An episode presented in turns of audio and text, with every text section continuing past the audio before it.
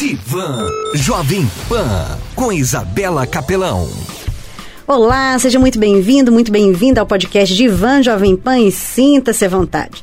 Eu sou Isabela Capelão e hoje estou aqui para trazer uma ferramenta terapêutica muito antiga, uma história isso mesmo, todos os podcasts até agora foram respostas a perguntas dos ouvintes, onde eu comento sobre o assunto com algumas informações para o conhecimento, passo alguns exercícios e atividades terapêuticas para ajudar a pessoa a melhorar seu estado emocional e ampliar a sua perspectiva diante de um problema.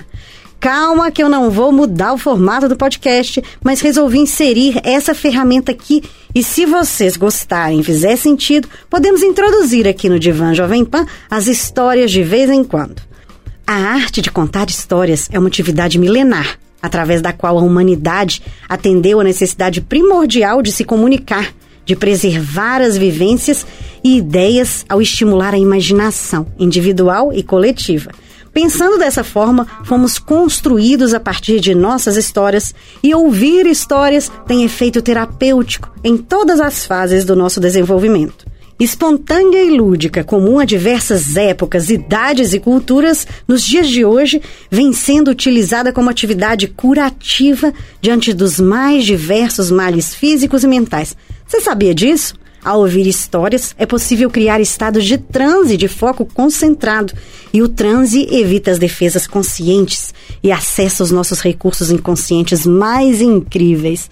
Isso mesmo. É comum as pessoas acharem que ouvir histórias é coisa para criança, e quase todo mundo se lembra de ouvir histórias para dormir quando criança, não é mesmo? Sabe o que é mais legal? As histórias também podem te ajudar a relaxar, a viajar pelo mundo da imaginação e a dormir melhor. Você pode pensar, sentir, acessar recursos pessoais, interpretar, aprender, expandir, crescer, conquistar, dar, pegar, curar e compreender de forma única e diferente de pessoa para pessoa. E hoje eu vou contar uma história sobre sorte ou azar. Num passado remoto, que não foi na minha época e nem na sua época, Talvez na época de ninguém que esteja aqui ouvindo, mas foi em uma época distante. Numa pobre aldeia de uma longínqua região da China, havia um menino que desejava fortemente ser dono de um cavalo. Ele tinha uns oito anos de idade. Porém, os seus pais eram tão desprovidos de recursos, assim como todos naquela aldeia, e por isso jamais poderiam realizar o sonho do querido filho. Embora soubesse daquela situação e consciente da sua vida simples e pobre, o menino mantinha aceso aquele desejo ao longo de longos anos. Numa certa manhã ensolarada, passou pela estrada uma tropa, cujo dono era um generoso nobre que rumava para o norte, levando consigo seus pertences, ouros e cavalos, inclusive um potro puro sangue, que estava atrapalhando a marcha. A tropa necessitava de uma parada para descanso e para dar água e alimento aos cavalos. Foram recebidos na humilde propriedade dos pais do menino. Foi quando o nobre senhor soube do sonho do menino e, comovido, deu a ele o potro.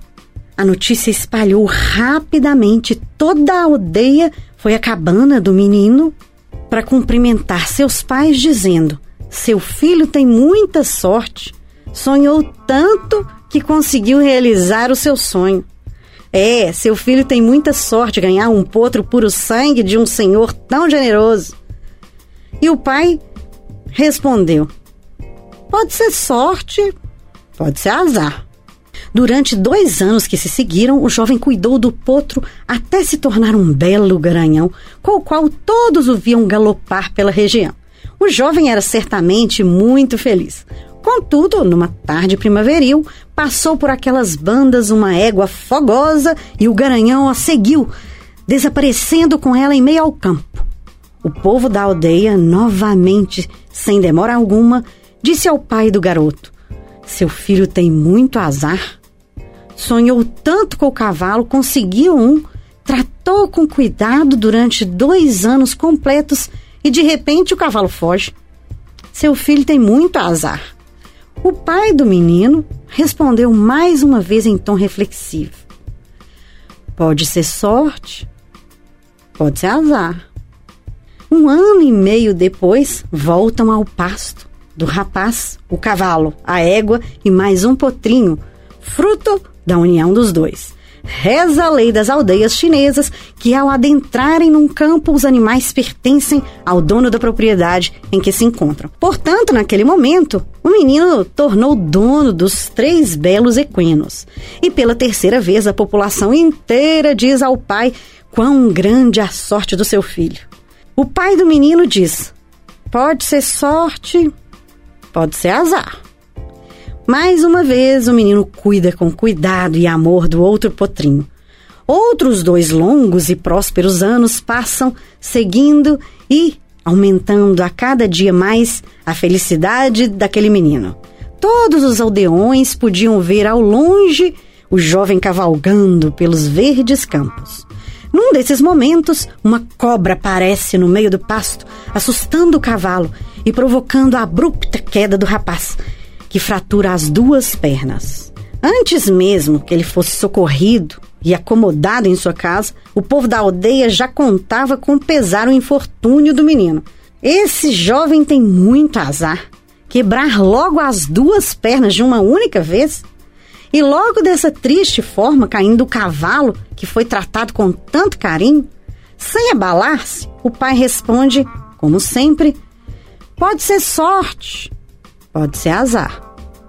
Na semana seguinte, é declarada uma guerra civil entre as aldeias do lugar e todos os jovens, senhores e meninos devem servir à defesa de suas terras. Todavia, para aquele garoto, a história era outra, porque, já que estava com as duas pernas quebradas, não podia alistar-se.